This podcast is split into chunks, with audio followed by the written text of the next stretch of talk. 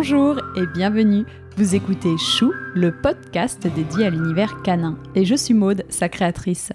Mon objectif, c'est de vous apporter un maximum d'informations concrètes, précises et fiables sur l'univers du chien. Pour ceci, j'invite à mon micro une fois par mois un particulier ou un professionnel pour découvrir de nouvelles races de chiens connues ou plus confidentielles, pour qu'ils nous confient leurs expériences vécues toujours passionnantes et enfin qu'ils nous partagent de bons conseils et leurs coups de cœur. J'espère que chaque épisode vous permettra d'en apprendre davantage et participera à nourrir votre réflexion sur le monde canin. Et surtout, n'hésitez pas à m'envoyer vos commentaires et à me contacter sur Facebook ou Instagram chou, c h u -U, podcast.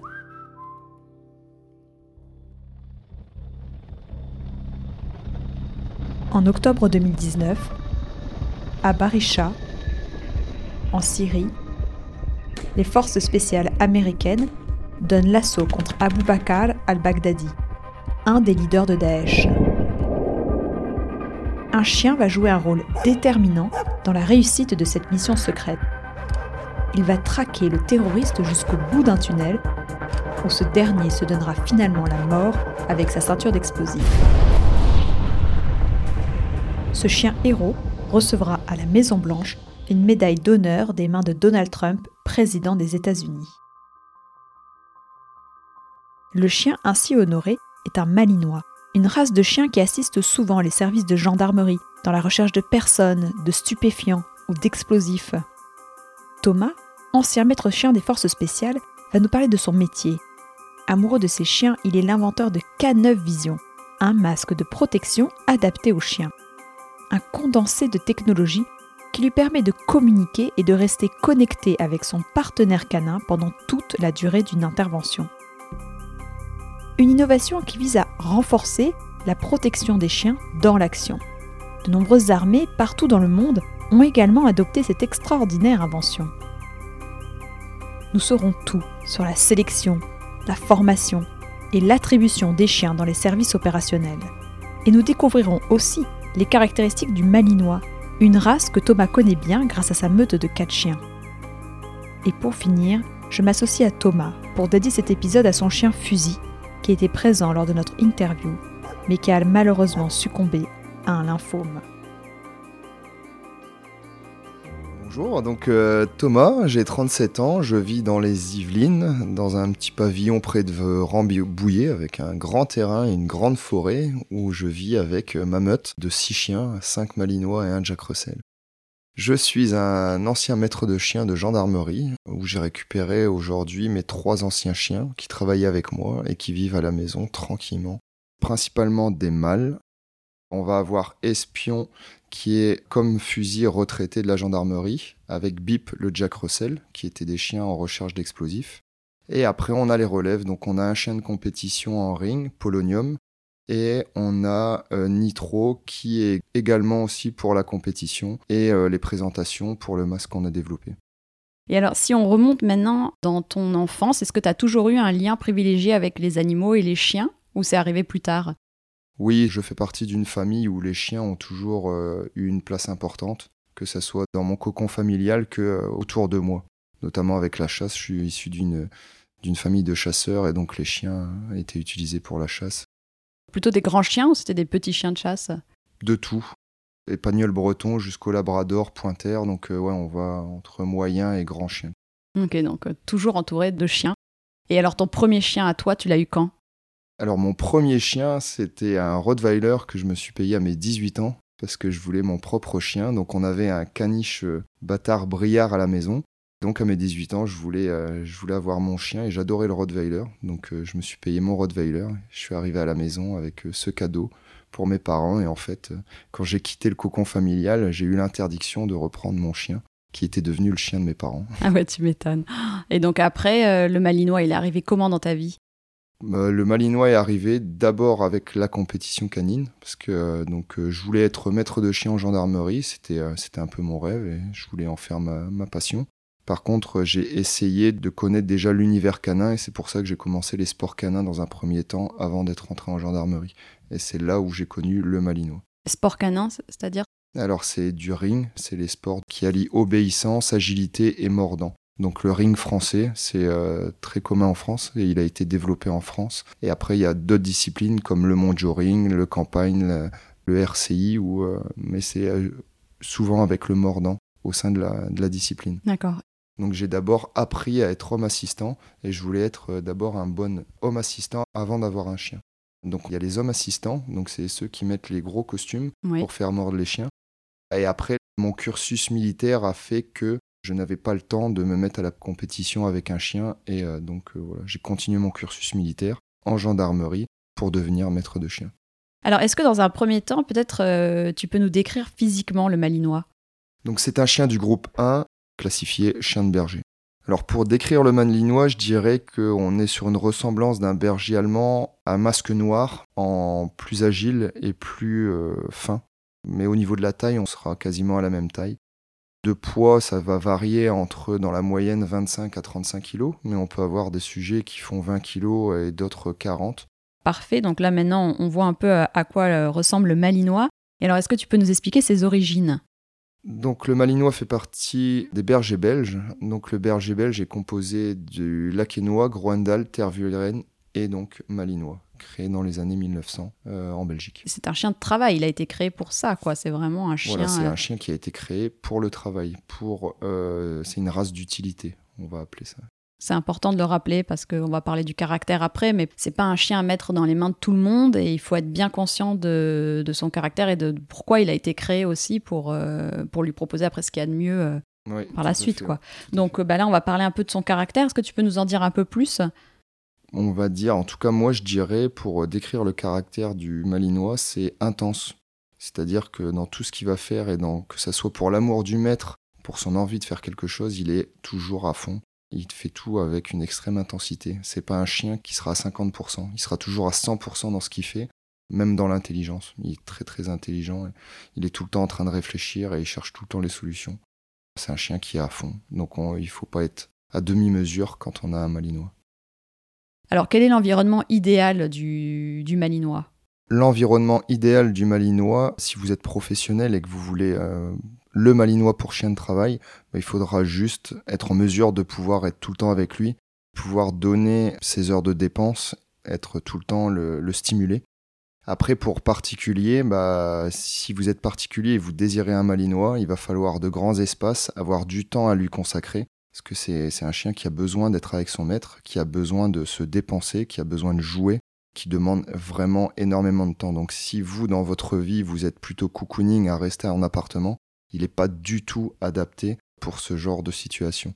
Il faut vraiment être euh, hyper actif et aimer être à l'extérieur, car c'est un chien d'extérieur. Et avec les autres chiens, il est sociable?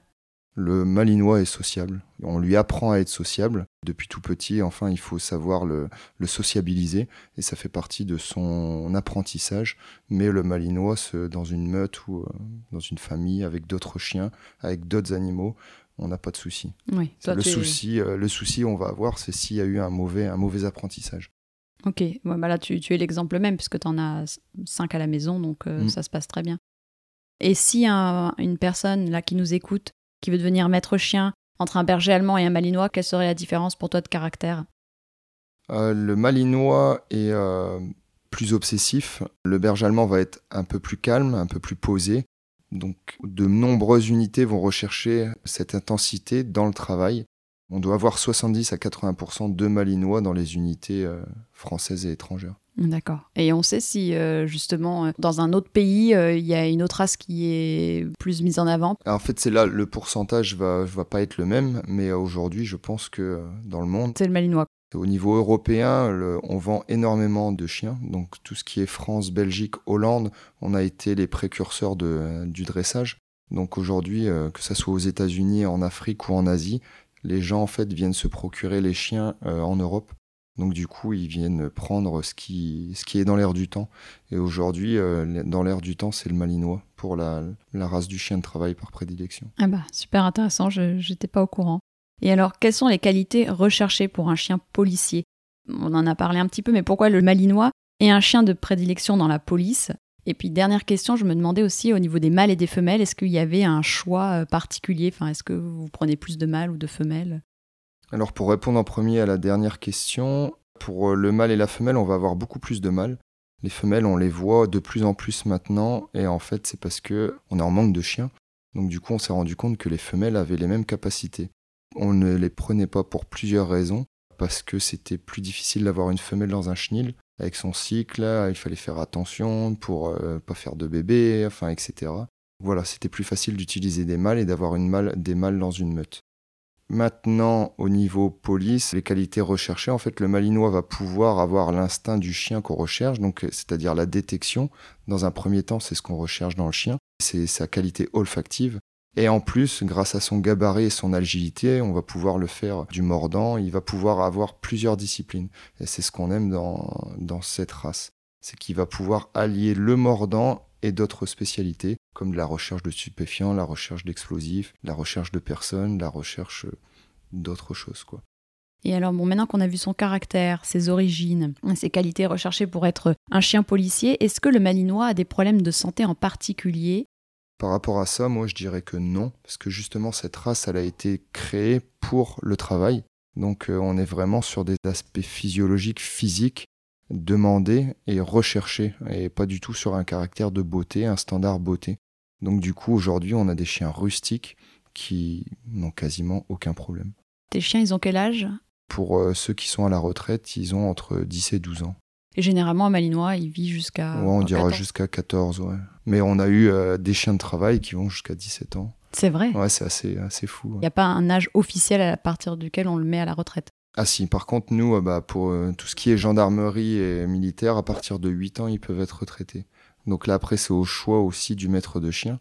Mais c'est-à-dire qu'un chien qui va avoir une activité physique intense et dont il va peut-être faire du mordant, on va l'arrêter à 8 ans pour éviter les chocs de la colonne vertébrale, etc. C'est comme nous, hein, à un moment donné, il faut qu'on se préserve. Et après, certains peuvent aller au-delà. S'ils font juste de la détection et de la recherche, eh ben, le chien, il n'a pas envie d'arrêter et on peut aller le pousser jusque 10 ans. quoi.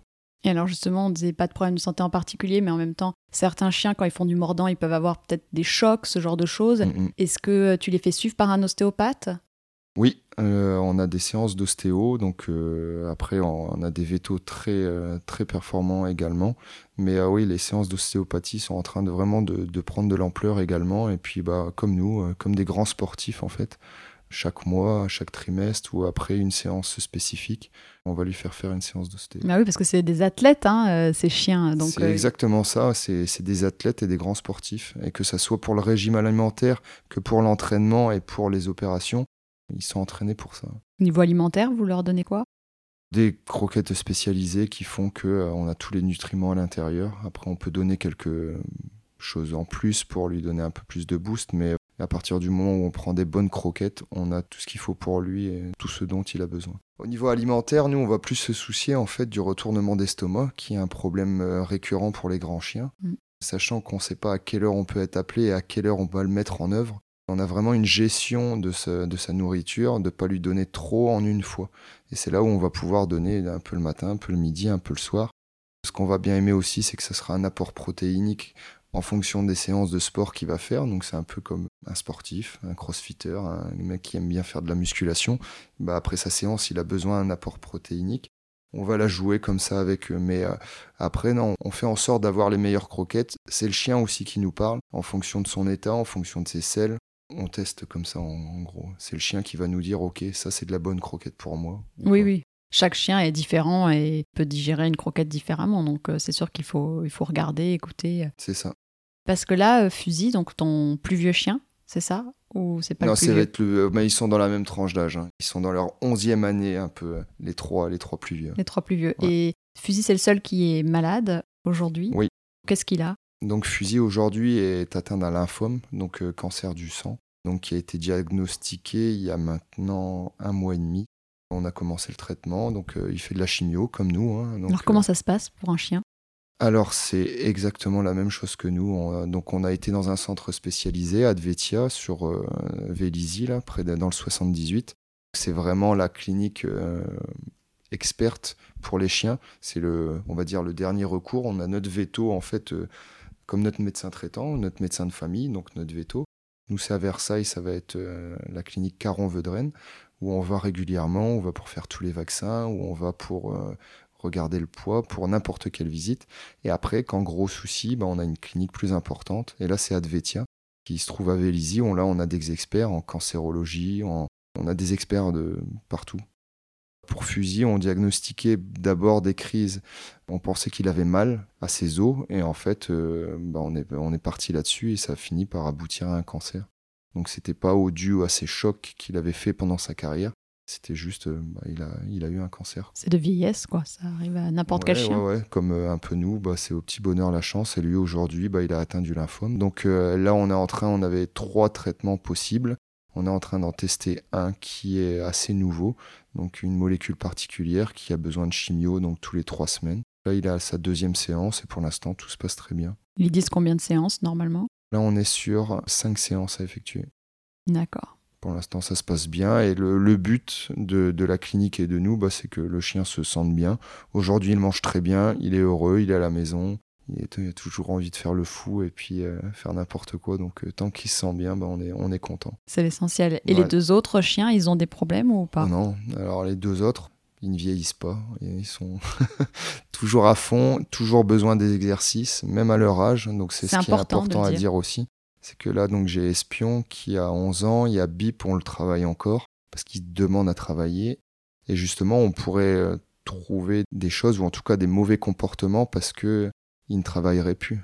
Ils sortent d'une vie professionnelle, mais ils ont encore besoin de travailler. Hmm. C'est pas ils ont encore besoin. Ils ont encore besoin de se dépenser, d'être dehors et d'être avec leur mère. Oui, mais ça, faut le dire même pour tous les chiens. C'est pas parce que vous avez un vieux chien qu'il faut plus sortir. Au contraire, il faut l'entretenir. Après, bien évidemment, pas faire des marches aussi longues peut-être qu'on faisait avant. Il faut regarder, on connaît chacun notre chien, mais c'est important de le dire, il faut continuer, même s'il est vieux. Et c'est comme ça qu'on les... On s'adapte, on s'adapte à notre animal.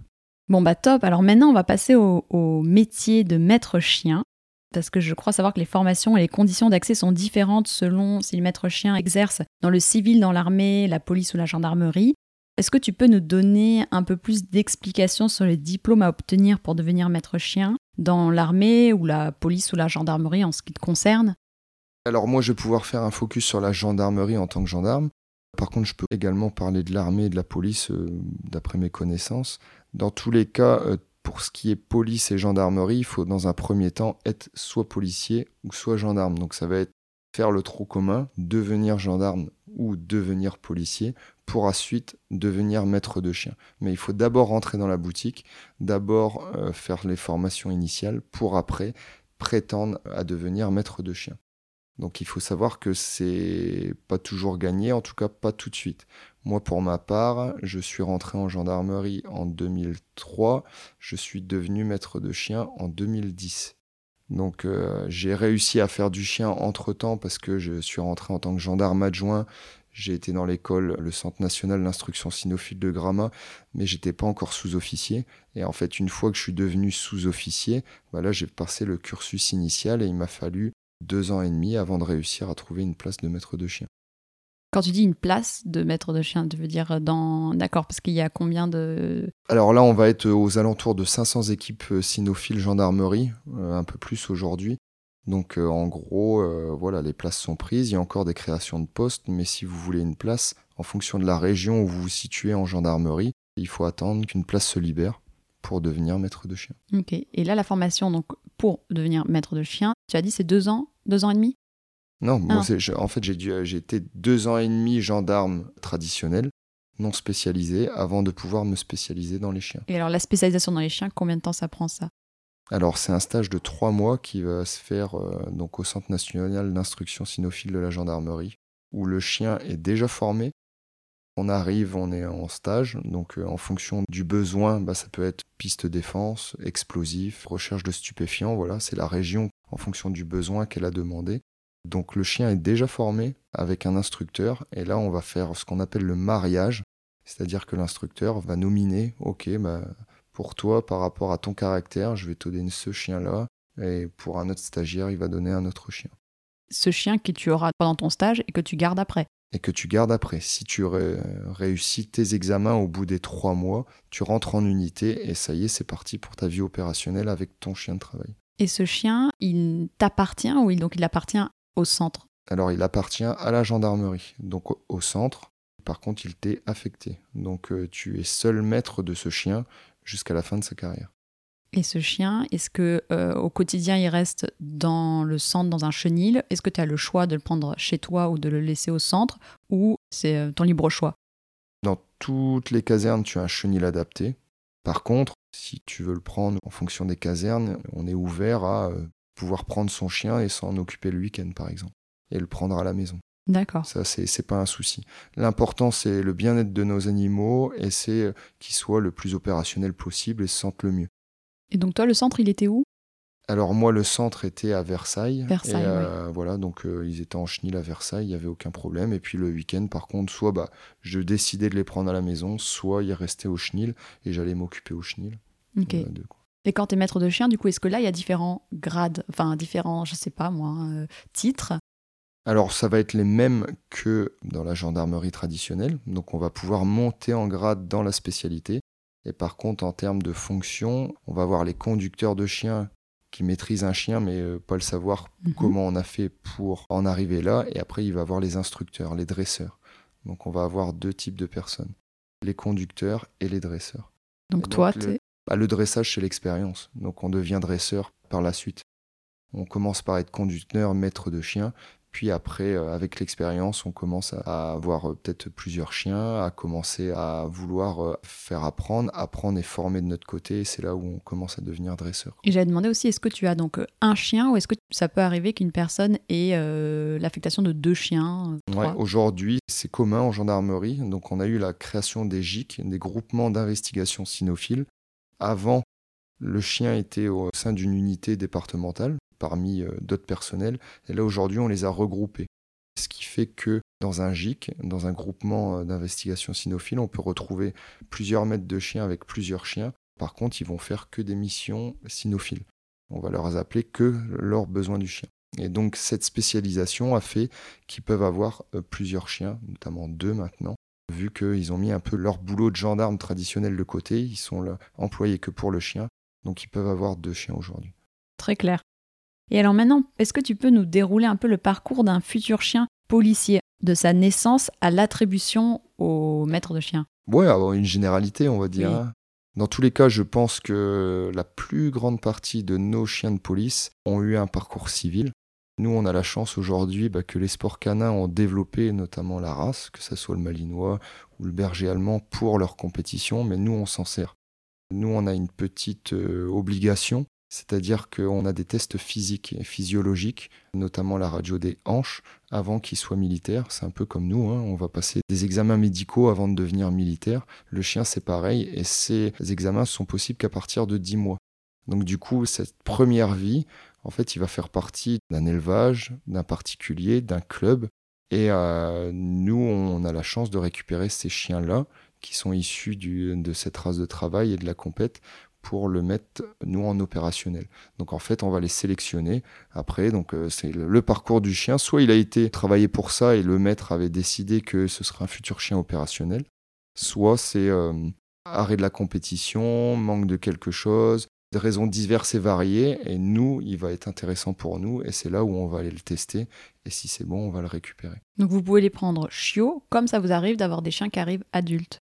Alors, en majorité, c'est adulte. Donc aujourd'hui, c'est le marché. hein. On a un marché du malinois, comme on peut avoir un peu le marché du cheval. C'est principalement des chiens adultes, au moins après 10 mois qu'on va acheter. Après, le chiot, ça commence à se voir, ça s'est déjà vu, mais c'est des gens avec plus d'expérience. C'est-à-dire que votre deuxième chien, aujourd'hui en gendarmerie, c'est vous qui pouvez le former. Donc je suis obligé d'aller à l'école des chiens, à Gramma, me faire former. On m'attribue un chien, il va faire sa carrière. Et pour mon deuxième chien, donc une fois qu'il aura 8 ans, je suis, grâce à mon expérience, en mesure de pouvoir le former. C'est là où c'est intéressant aussi, où je vais pouvoir prendre, un- dans un élevage euh, que j'aime et de mon choix, acheter un chien de deux mois et là commencer à le former pour euh, être opérationnel après entre 1 et 2 ans. Donc on est assez ouvert Ouais, euh, ça dans la top. discipline. Parce que j'ai vu que les chiens de l'armée venaient principalement du chenil, j'ai peur de dire une- Sweep, Sweep. Sweep, qui est le plus grand chenil d'Europe qui abrite environ 700 chiens. Après, je crois qu'ils sont dispatchés dans les différents régiments. Ça, c'est pour l'armée principalement, la gendarmerie aussi. Vous prenez aussi des chiens euh, là-bas?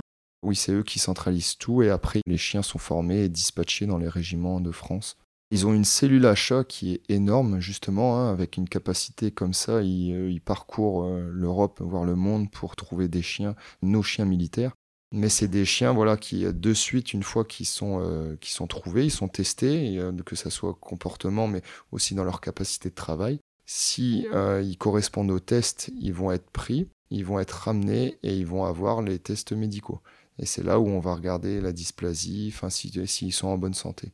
Et généralement, on a une rétrocession de un mois pour voir si euh, le chien sera fait euh, pour être militaire ou pas.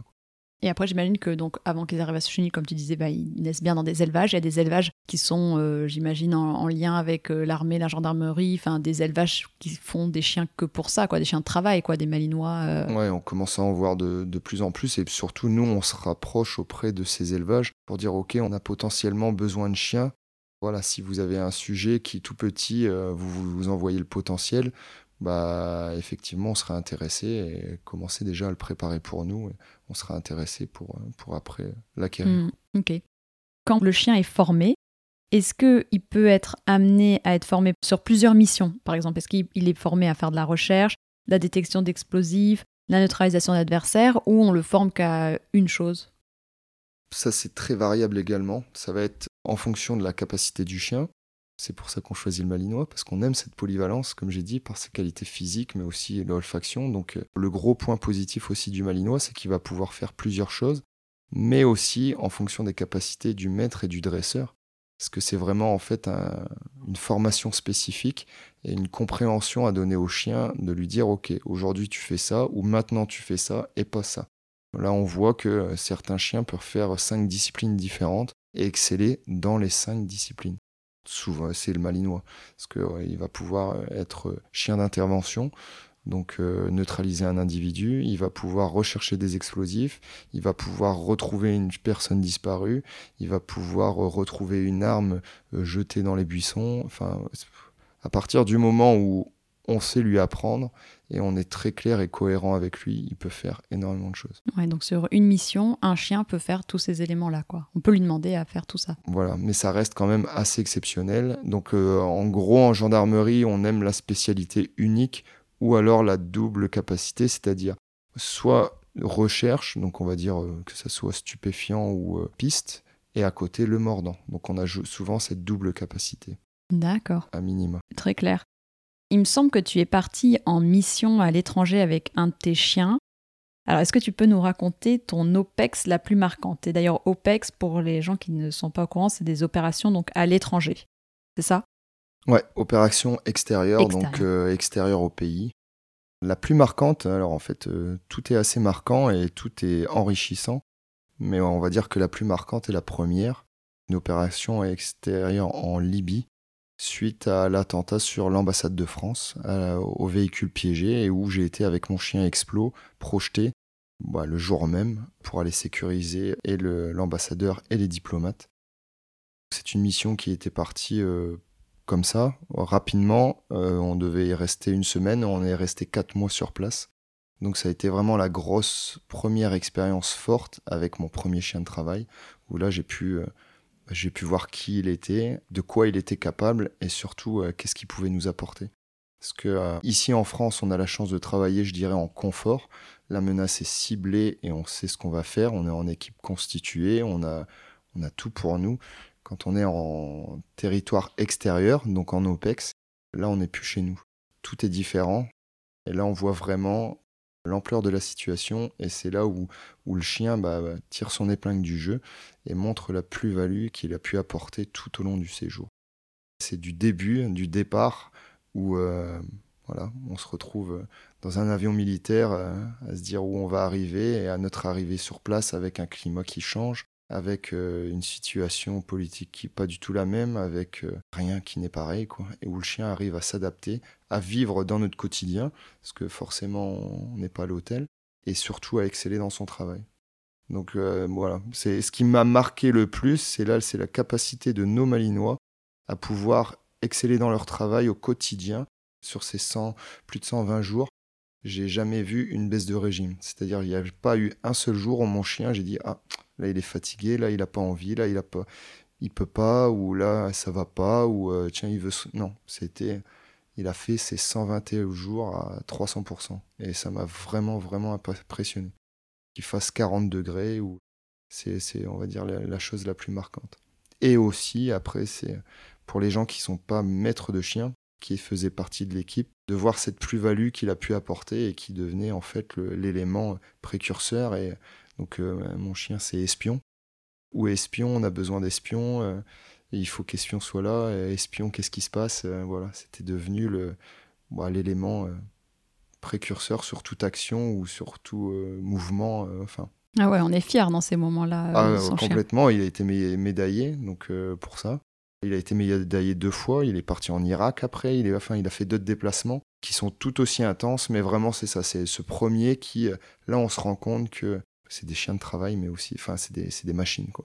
Parce que là, dans, ces moments-là, quand tu restes autant de temps, c'est quoi une journée type sur place?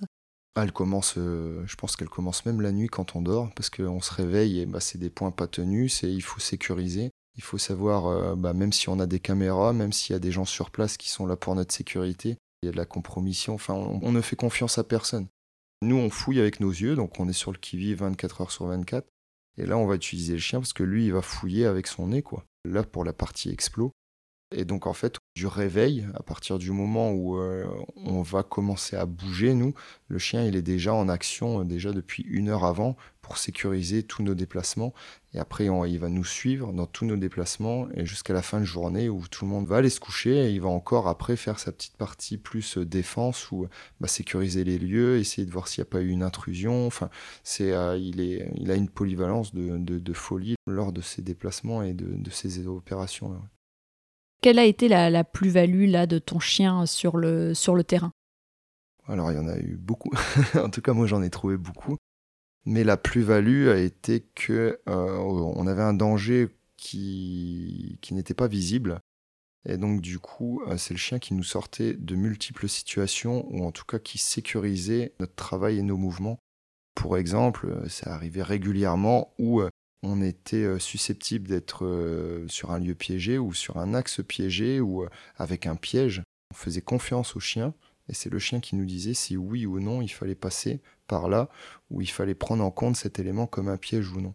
Et donc c'est là où, le chien avait toute son, son, ampleur et la meilleure des places, c'est-à-dire que c'était lui qui disait ok passez par là ou non ne passez pas par là. Et ça c'était c'était c'était le quotidien parce que on vit avec cette possibilité de aujourd'hui, on va nous piéger. C'est vraiment ces, actions-là qui deviennent pour nous euh, notre expérience, l'expérience de notre carrière et l'expérience du chien. Notre travail qu'on a fait en amont est euh, répercuté pour ces actions-là. C'est assez, c'est assez hors norme. Et tu as déjà eu peur pour ton chien? Oui, j'ai déjà eu peur pour mon chien. On a, enfin, c'est, super compliqué. Euh, je pense qu'on a tout, on a plus peur avant et après que pendant. Par contre, c'est notre boulot de voir si c'est le moment opportun ou pas et quelles seront les menaces pour lui.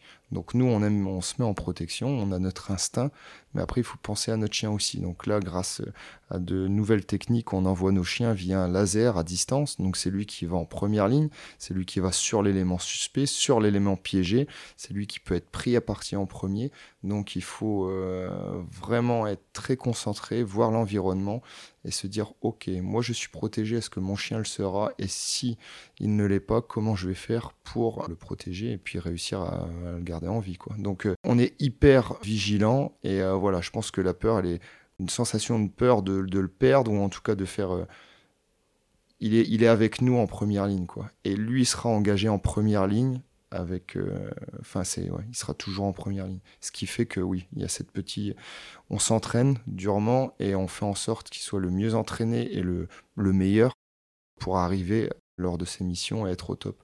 Parce que la moindre erreur pour lui ou pour le maître, euh, bah, voilà, euh, pourrait être fatale.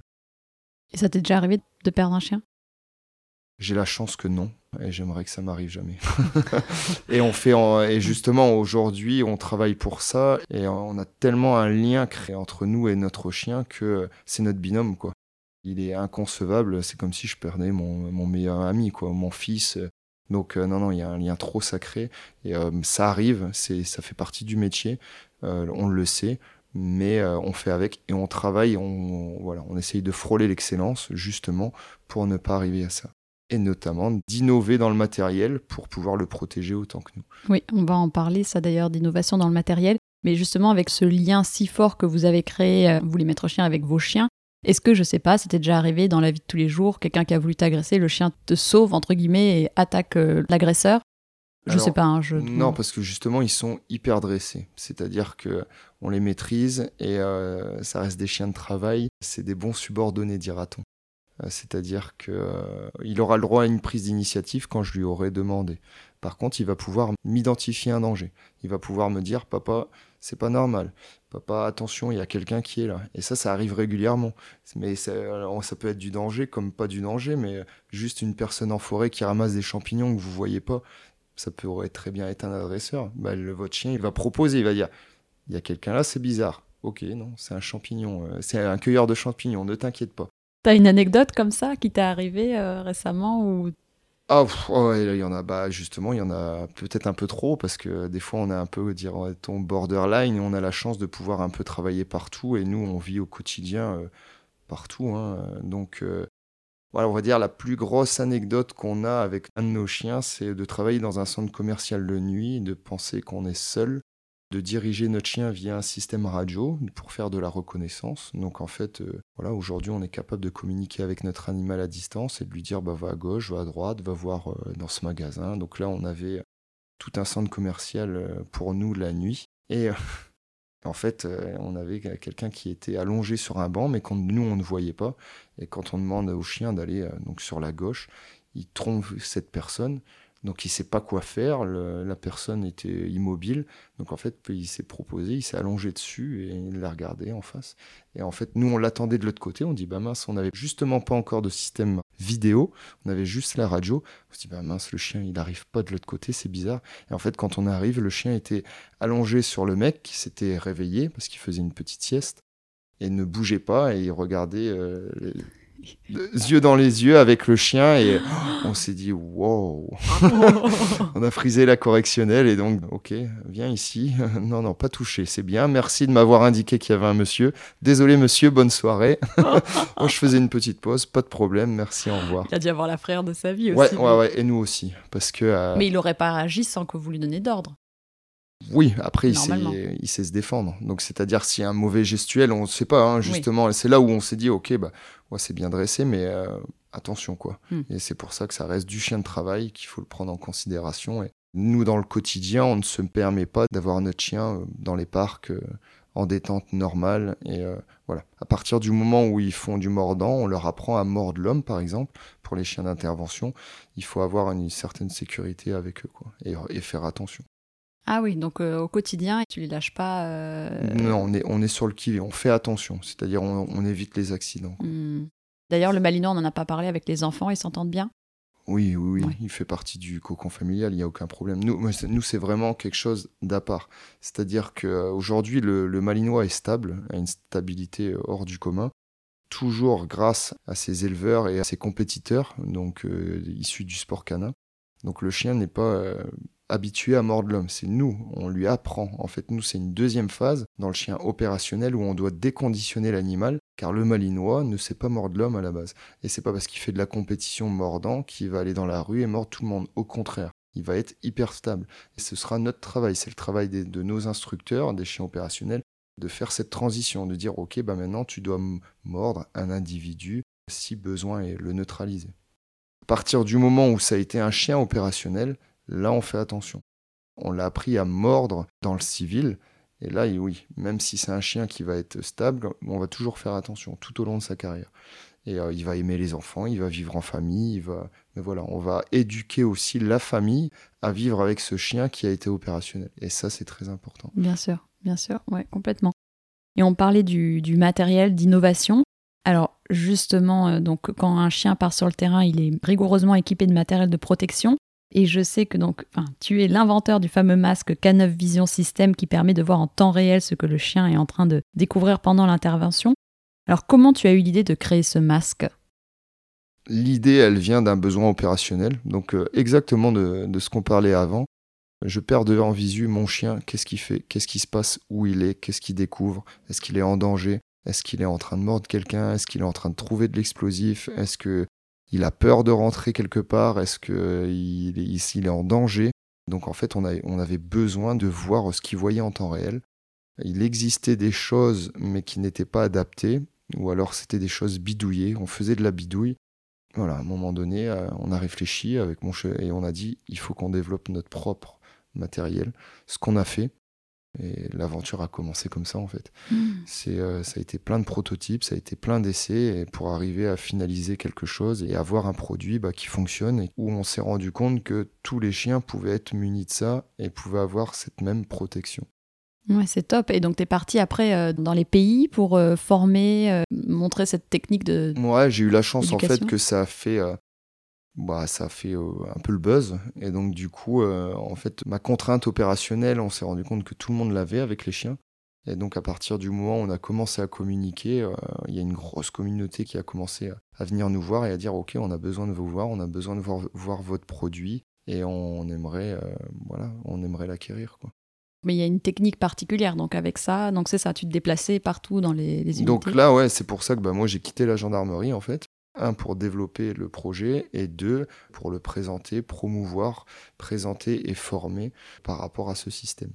D'abord, on travaillait sur un casque, donc nous, euh, on avait développé la technique de faire diriger les chiens à distance via une radio. C'était vraiment très technique, on est une dizaine à le faire dans le monde. On fait partie d'un groupe de travail international avec les Belges et les Hollandais, mais voilà, c'est très peu de monde. Et en fait, euh, d'avoir développé ça dans des lunettes de protection, je vais vous montrer à côté, ça a pris euh, une toute autre ampleur parce qu'on on a remarqué qu'un chien traditionnel pouvait être muni de ce masque, il pouvait continuer à mordre, pouvait continuer à jouer, pouvait continuer à boire. Et donc, du coup, d'un matériel qu'on développait pour 10 chiens, on s'est retrouvé avec euh, bah, un matériel pour tous les chiens de travail. Mmh. Donc, c'est ce qui a fait que voilà, on a fait le tour du monde, on le fait encore. Et aujourd'hui, voilà, on rencontre toutes les unités. C'est une super aventure. Ah ouais, c'est passionnant, dis donc. Et t'as mis combien de temps pour développer le masque? Alors, développer le masque, 4 ans. T'as travaillé avec euh, qui? Ça a été de la sous-traitance. Hein. Ça a été un petit peu par-ci, un petit peu par-là. Ça a été beaucoup de débrouille, beaucoup de tests, d'essais de système et d'adaptation pour ensuite créer notre propre système. Alors, autant du designer, de l'ingénieur, des gens qui ont aimé le projet en fait, qui ont dit Oh, attends, hmm ça c'est génial, ça c'est nouveau, ah bah, je vais t'aider, je sais faire ça, je t'aide, je fais ça. Et là, bah, voilà, ça, ça a, été, euh, ça a été les prémices, mais là, maintenant, aujourd'hui, il y a une boîte qui le fabrique, il y a une boîte qui le vend. Voilà, c'est fait, c'est dans la boucle. On apporte toujours des nouvelles euh, innovations dessus. Hein. On essaie toujours d'être au top, mais euh, voilà, la partie, la partie développement est jouée. Quoi. Hmm. Et tu as gagné un prix, là, sur l'innovation, non? Ouais, ouais c'est l'innovation des armées. On a été on a été, ouais, on a été, euh, bah, vu que c'était une des premières euh, au niveau du, des chiens, on a eu la chance d'être mis au devant de la scène euh, dans pas mal de pays et sur beaucoup de choses. Ouais, c'est top. Et à part ça, en termes de matériel, ils ont quoi les chiens quand ils vont sur le terrain? Alors là, bah, maintenant, on voit de plus en plus de choses. Hein. Donc, on va voir bah, déjà les harnais, on va avoir des harnais de protection, on va avoir des harnais de flottaison s'ils tombent à l'eau, des harnais contre la chaleur aussi. On va pouvoir mettre des poches de glace on va pouvoir leur mettre des chaussons pour éviter qu'ils coupent leur coussinet. On va avoir euh, bah, des lunettes de protection, juste les lunettes, euh, mais des lunettes anti-UV, hein, comme nous. Hein. Ou après, euh, pour tout ce qui est projection de cailloux ou, des plombs de chasse, etc., ça peut marcher aussi. On va avoir des casques maintenant. Et là, le gros du travail depuis quelques mois, depuis quelques années, hein, mais là, c'est vraiment dans l'air du temps, c'est de protéger leurs oreilles. Parce que là, c'est le gros souci qu'on a aujourd'hui. On a, on arrive à avoir du son, de la vidéo sur l'animal, on arrive à avoir un dressage très peaufin et de pouvoir le conduire à distance. On peut protéger ses membres, on peut faire beaucoup de choses, mais par contre, ses oreilles, euh, pour l'instant, il n'y avait rien de fait, rien qui marchait vraiment. Bah, nous, bah, dans notre environnement, ça tire euh, régulièrement, il y a des coups de feu, des explosions, et le chien, en fait, il ne sait pas quand est-ce que ça arrive. Donc là, on est en train de travailler sur des protections auditives, donc sur des casques munis d'une protection auditive, sur des bouchons d'oreilles faits à l'empreinte du chien. La technologie qui existe pour l'homme, on est en train de la dévier pour l'animal, tout simplement. Et oui, c'est vrai, parce que bon, des explosifs et tout, j'imagine, euh, ça ne doit pas être évident euh, pour eux aussi. Euh. Bah ouais, puis c'est surtout que comme les Malinois sont très très forts. Quand votre malinois n'est pas bien, c'est qu'il va très mal. Il n'y a pas de demi-mesure. C'est-à-dire que je pense que nous, humains, on est des chochottes euh, puissance 10 par rapport à eux. Donc là, à savoir s'il a un trauma sonore, c'est indétectable. C'est-à-dire que si ça va être euh, le jour où il a un trauma sonore, il va vous le montrer et ça va être euh, de l'anxiété, ça va être de l'incompréhension. Et en fait, là, c'est trop tard. C'est là où vous vous rendez compte que le chien, bah, ses oreilles, c'est fini, on a pété ses tympans. Et c'est d'où l'anxiété est arrivée. Le chien, il comprend plus, il a mal, il, il se dit, bah non, je veux plus être dans mmh. cet environnement parce que ça fait du bruit et je ne supporte plus ce bruit, quoi. Et avant ça, le chien s'entraîne lui-même. C'est-à-dire qu'il, ok, ça lui fait mal, c'est pas grave. Il va pas nous le montrer. Ok, bon, bah, jusqu'à maintenant, voilà, on tire, il est là, bon, on l'accoutume et ça devient son quotidien. Et tant qu'il aura pas mal et tant qu'il aura pas un choc là-dessus, bah lui, il va perdre son audition, euh, voilà, normalement, quoi. Ok. Donc là, vraiment, on travaille dessus parce que voilà, on, veut arrêter ça. Quoi. Bah oui, tu m'étonnes. De toute façon, je suis sûr qu'on va réussir à trouver quelque chose. Ah bah ça y est, hein, là ça y est, ça existe. Aujourd'hui, on a trois systèmes différents. Là, moi, on est en train de travailler sur les bouchons d'oreille, mais pouvoir communiquer à la... avec ces bouchons. Donc les bouchons, c'est des bouchons intelligents, hein, c'est des... avec des filtres. Donc euh, le chien peut nous entendre, mais à partir de 50 ou 60 décibels, le son est coupé. Donc c'est la, la, même technologie pour l'homme. Donc là, ça y est, oui, là on commence à être dans le match et on peut protéger nos chiens par rapport à ça. Bon, bah super. Bon, bah écoute, je pense qu'on a bien fait le tour. Alors, je vais juste te poser euh, quelques questions sur la race. Tu me répondras d'accord ou pas d'accord. C'est un petit questionnaire que je fais habituellement. Alors, euh, vivre en ville. Pas d'accord. Même s'il a des, dépenses suffisantes, euh, des sorties et tout. C'est une exception. Alors oui, c'est l'astérisque alors. Ah, oui, alors la petite astérix ah, courageux. Après, euh, il va s'adapter en ville, il va s'éclater, il n'y a pas de souci, mais euh, effectivement, c'est comme je dis, c'est un chien d'extérieur qui a besoin d'être dehors. Et pour moi, le vivre en ville, c'est euh, cinéma, théâtre et appartement. Ah Donc, pour moi, c'est pas fait pour un malinois. Oui, ok. Vivre au chaud. D'accord. Sociable avec les autres animaux. D'accord. Cohabitation avec les enfants. D'accord. Solide au niveau de sa santé. D'accord. Et facile d'entretien. D'accord. Oui, c'est vrai qu'il est très facile. Il... coup de brosse et puis. Euh, ouais, tout à fait. Et donc, enfin, pour finir cette conversation, est-ce que tu as un coup de cœur à partager qui peut être une adresse, un livre ou une personne que tu souhaites mettre à l'honneur? Alors, pas une personne en particulier, mais justement, on en a parlé un peu euh, dans tout ce podcast par rapport à d'où venaient nos chiens, en fait, d'où venait le malinois. Et euh, voilà, nous, c'est en tant qu'utilisateurs professionnels en administration, c'est vraiment un grand merci à tous ces sports canins qui permettent d'avoir nos chiens d'aujourd'hui en fait. Parce que nous, on ne fait rien, quoi. Nous, on va acheter sur étagère. Après, on forme dans la discipline qu'on a besoin. Mais euh, la création du, Malinois est ce qu'il est aujourd'hui, c'est grâce à ces passionnés, à ces éleveurs passionnés, à ces compétiteurs qui ont donné cette possibilité qu'on a avec eux, quoi. Ok. Et est-ce qu'il y a justement un club que tu recommandes ah bah euh Après, il y a mon club Saint-Cyr l'école et puis euh, mon éleveur euh, Le Val du Tonquin. ah bah voilà, mais il faut le dire. Voilà, bien sûr, hein, où j'ai tout appris. Et après, notre carrière est faite de rencontres de toutes ces personnes qui nous marquent, autant chiens que personnes. Voilà, j'ai eu la chance de commencer dans des clubs dans le Nord, chez Juno en monturing, et qui m'a appris beaucoup, pour ensuite passer dans le Lot, chez l'élevage du Camille de Catéric, à Monsieur Cavaillé, qui est un, grand monsieur du chien, et finir chez Monsieur Ouzou. Enfin, je suis nourri d'expériences et d'expériences de gens civils qui connaissent le malinois et qui vivent du malinois. Et en fait, moi, je me suis servi de toutes ces, ces connaissances, de leur expérience pour le mettre dans mon travail. Mais c'est quand même grâce à eux que espion de, espion, fusil est devenu fusil. Tous nos chiens aujourd'hui euh, qui excellent et qui sauvent des vies, parce qu'aujourd'hui, voilà, nos chiens, les pompiers qui travaillent à notre quotidien sont, sont issus de ces gens-là qui, sont juste des passionnés, mm. qui veulent continuer leur passion. En ce moment, il y a une loi qui veut être passée contre la pratique des chiens de mordant dans tout ce qui est association, club, civil. Il faut surtout pas faire l'amalgame ces clubs, ces associations, ces élevages permettent une stabilité hors norme de nos chiens. Et comme j'expliquais avant dans l'interview, nous, on a besoin de les déconditionner tellement ces chiens sont d'une stabilité à toute épreuve. Il n'y a aucun fait historique qui dit que parce que ces chiens font de la compétition, c'est des chiens mordeurs dans la vie de tous les jours. Et au contraire, on peut les voir qu'ils vivent en famille, avec les enfants, il n'y a aucun, aucun souci. Il faut vraiment mettre l'accent dessus parce qu'aujourd'hui, il y a un amalgame qui est fait Ils veulent arrêter cela et en fait ce serait au détriment de la race et au détriment de passionnés qui euh, vivent de ça depuis, euh, depuis des années juste parce qu'il y a une incompréhension au niveau du mordant sportif. Quoi. Oui, parce qu'on se rend compte qu'au final, les chiens les plus mordeurs, c'est pas forcément du coup ces chiens-là. Ouais, les chiens les plus mordeurs, ça va être les chiens de, tout le monde qui vont être. Euh, c'est le labrador, c'est les races euh, qui n'ont rien à voir avec ces disciplines-là. Parce qu'ils seront juste mal éduqués. C'est ça, c'est tout est dans l'éducation et dans, dans la formation. Exactement. Si cet épisode vous a plu, n'hésitez pas à me le dire sur les réseaux sociaux et à le partager autour de vous. Vous pouvez aussi laisser 5 étoiles et un commentaire sur Apple Podcast ou iTunes. Avoir des notes permet de donner plus de visibilité au podcast. N'hésitez pas non plus à me taguer dans une de vos stories sur Instagram, ça fait toujours plaisir et c'est une bonne façon de diffuser le message. Très bonne semaine, prenez soin de vous et de vos toutous shine.